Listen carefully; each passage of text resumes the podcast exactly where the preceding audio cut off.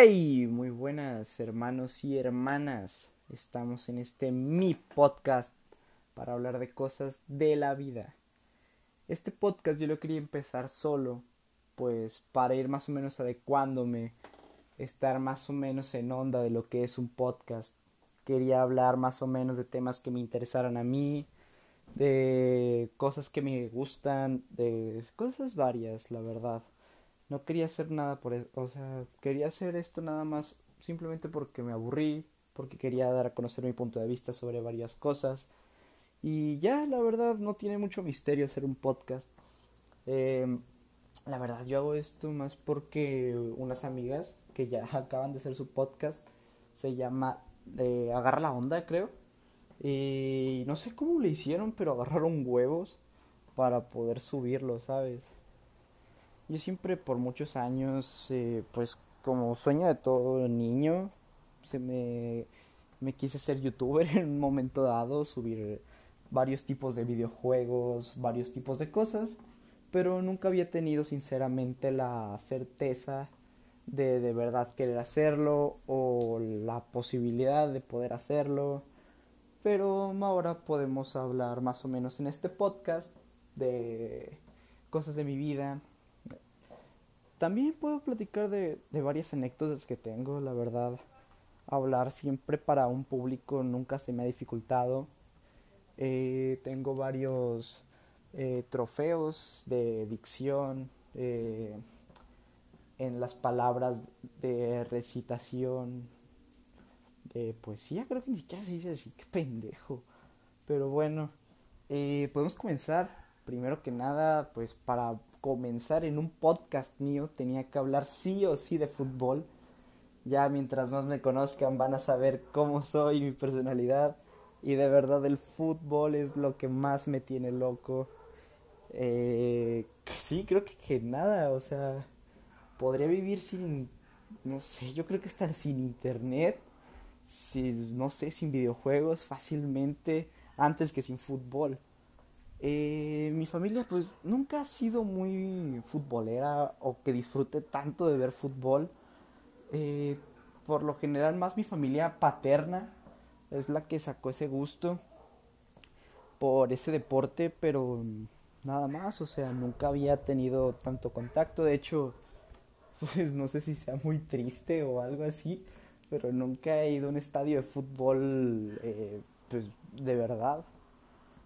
A ver algún partido de mi equipo favorito o de algo, porque pues aparte de los recursos, no sé, o sea, como que mi familia nunca le ha llamado tanto la atención y no, como que no se enfoca tanto en, en gastar su dinero en, en eso, ¿saben? Entonces, sí, o sea, siento, siento como que medio raro que me guste tanto y sentir tanta pasión cuando lo veo por televisión o así, que de verdad eh, sí me impacta nunca haber ido. Y ahorita que lo digo en voz alta y frente al público, sí me siento un poco inútil, la verdad. Pero bueno, eh, con el tema con el que quería empezar. Eh, pues yo quería empezar, claro, con el tema de, de Messi, toda la novela, ¿no? que existió con Messi, el Barcelona. Eh, pues sí, todo este tema que estuvo circulando por todas las redes. Sé que ya es tarde, sé que Messi al final se quedó y todo, pero yo voy a dar mi punto de vista acerca si hizo bien de quedarse o no. Yo no soy nadie para decirle a él lo que tiene que haber hecho o lo que tuvo que haber hecho en su momento. Él es la mayor estrella del fútbol profesional, la mayor estrella de todas y yo ni siquiera he ido a un estadio. No soy nadie, literal, nadie para decirle lo que tiene que hacer. Pero pues este es mi punto de vista, ¿sabes? Nada más quería exponer mi, mi descontento o mi frustración. O a lo mejor que estoy contento, no sé, no les he dicho nada. Entonces, pues ahí va mi opinión. Eh, ¿Por dónde comenzar? Messi, para mí, como fan del Barça y como super fanboy de Messi, sí se debió haber ido del Barcelona, pero no en este momento, no en esta temporada. Esta temporada estaba lleno de cambios, el Barcelona cada vez está quedando sin dinero, ahorita lo del Barcelona neta es un pedo mundial. Y el Barcelona es un pendejo al Chile. Siendo una franquicia gigantesca de fútbol, que se ha equivocado haciendo unos fichajes tan estúpidos, sinceramente. Se ha gastado casi 400 millones de euros en fichajes en estos últimos tres años. Se ha quedado sin nada. Aunque me duela el Real Madrid, el City, el United, hicieron er, fichajes erróneos, fichajes equivocados, como el Madrid con Hazard o el Manchester United con Maguire. Pero nadie le está cagando tanto. O tienen mínimo su, su guardadito o algo. O sea, no se están quedando sin dinero. Y luego con esto de la pandemia, neta, el Barcelona perdió todo. El Barcelona se está quedando sin nada. O sea, ya está perdiendo su filosofía de, de jugar con la masía. No, o sea, siento que... que sí, el Barcelona no sé qué, qué le pasó por la cabeza en ese momento. Querer fichar a Dembélé cuando le estaba rompiendo con el Borussia Dortmund. Fue un gran acierto de mi parte. Yo me sentí y dije, wow, el Barcelona fichando gente joven. Va a venir Dembélé y la va a romper, sucesor de Messi no hizo nada. Llegó, se lesionó, jugó un partido dos, se volvió a lesionar, jugó un partido dos y así le está haciendo. Literal, es más o menos un caso de Neymar, pero llevado al extremo. Y por 160 millones de euros, después de vender a Neymar, el Barça se volvió loco. Quería convencer a Messi de que, no sé, querían buscar jugadores, no sé, nuevos, pero tenían muy buen plantel, tenían muy buena masía, tenían tenían más por dónde explorar jugadores. Em, para mí comprar a Coutinho también cuando lo estaba rompiendo con el Liverpool, dije, este fichaje va a ser una bomba. Estoy hablando con mis amigos, estuve hablando con mi familia, de hecho, y les decía que estaba súper impactado, el Barcelona se había traído a Coutinho, un jugador de tanto influencia en la Premier League. Era el mejor o el segundo mejor jugador de toda la Premier. Y decía, no mames, o sea, Coutinho, pues fácil su de animar. Yo creía en ese momento y fielmente.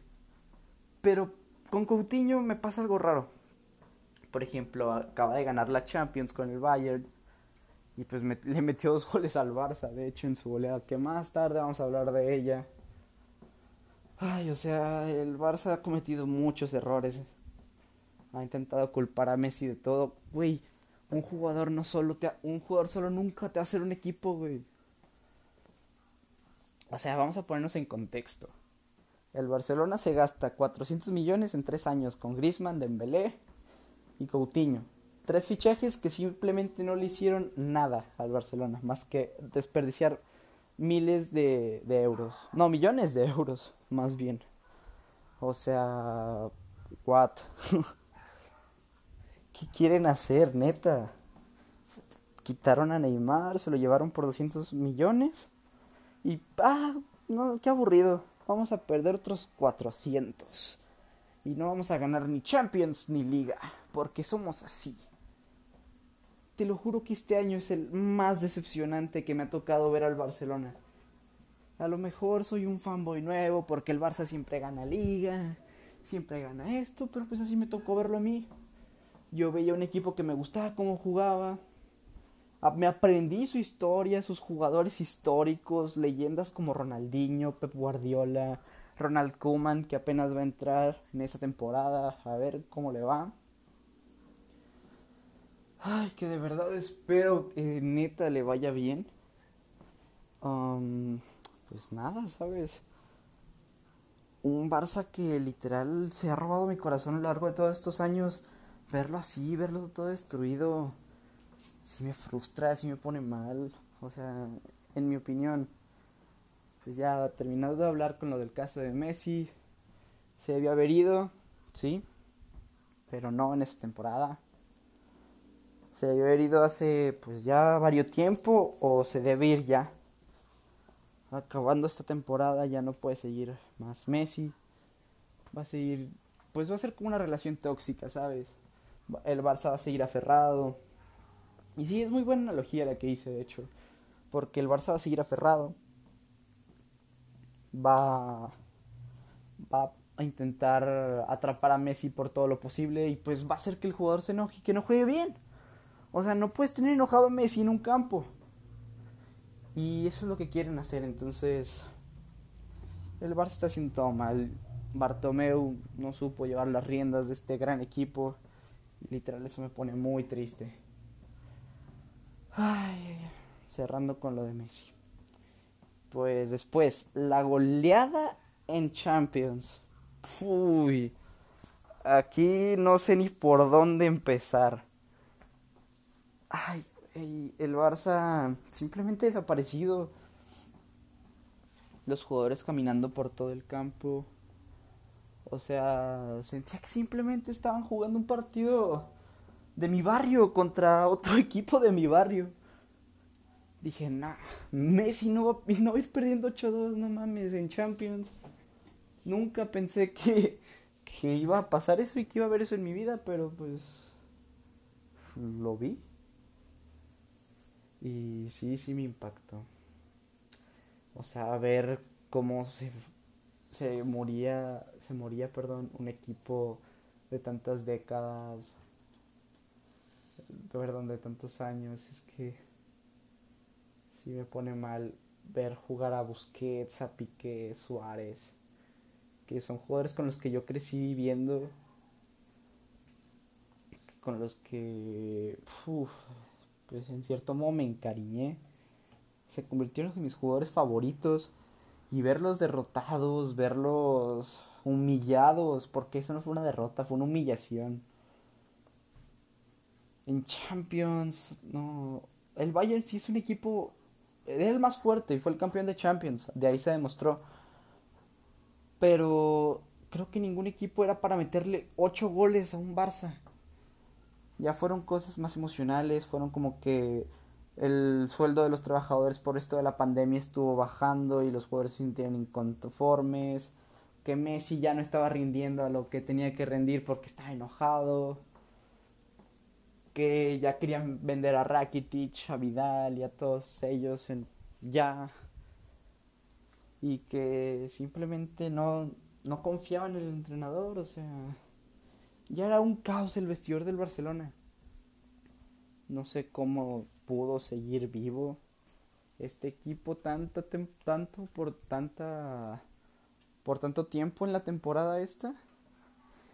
Y yo me sentí hasta hasta feliz cuando ganó el Real Madrid, dije este este equipo no no se merece ganar una liga. Ya por eso en los últimos momentos si el Real Madrid ganó sí quería llorar, estaba decepcionado. Siempre, siempre había visto al Barça campeón de liga. Y ni siquiera un Real Madrid fuerte. Hazard no estaba jugando bien. Eh, no sé, no se veía tan fuerte como para ganarle al Barça una liga. El único que sí es ahorita un jugador top mundial y que ahorita respeto mucho por todo lo que se le criticó y que ahorita está avanzando mucho es Benzema. Neto Benzema se le está rifando. Y eh, después de la salida de Cristiano, yo pensé que Bale iba a decir, aquí estoy, soy el más verga del Real Madrid y me la vas a pelar, güey. Así de simple. Somos el Real Madrid y nos la vas a pelar. Y aquí estoy yo. Pero no. Siguió dictándose el gol, siguió haciendo otras mamadas. Y el único que dio la cara y que estuvo ahí después de la salida de Cristiano es Benzema. Y lo que me duele es que si se va Messi no hay nadie que dé la cara. El Barça ya no está bien. Y no va a mejorar si no, si no hacen algo al respecto. Tiene que, neta, coman. Te deseo toda la suerte del mundo, padre. Yo sé que, que eres un, que fuiste un gran jugador. Nunca te he eh, visto como un entrenador pero pues te voy a seguir todo tu camino con el Barça hasta donde des. Neta, si le ayudas al Barça a recuperar su filosofía, a recuperar quién es, vas a estar en mi corazón y en el corazón de miles de millones de aficionados como yo. Tienes que dar todo, Tienes que llegar con garra al vestuario, decirles que tú eres el que manda ahí, dar las órdenes, acomodar bien a todos y sentarlos, decirles son el Barcelona. Son un equipo de élite, el mejor equipo del mundo. Y esta temporada vamos por Champions, por Liga y Copa. Como mínimo. Tenemos que romper en todos los ámbitos. Porque es el Barcelona que yo conocía y el Barcelona que yo vi romperla con la MCN, con Xavi, con Iniesta, con Busquets, mi capitán eterno Puyol. No sé, el Barça simplemente se tiene que poner las pilas porque ah, yo no lo conocí así y no lo quiero seguir conociendo así.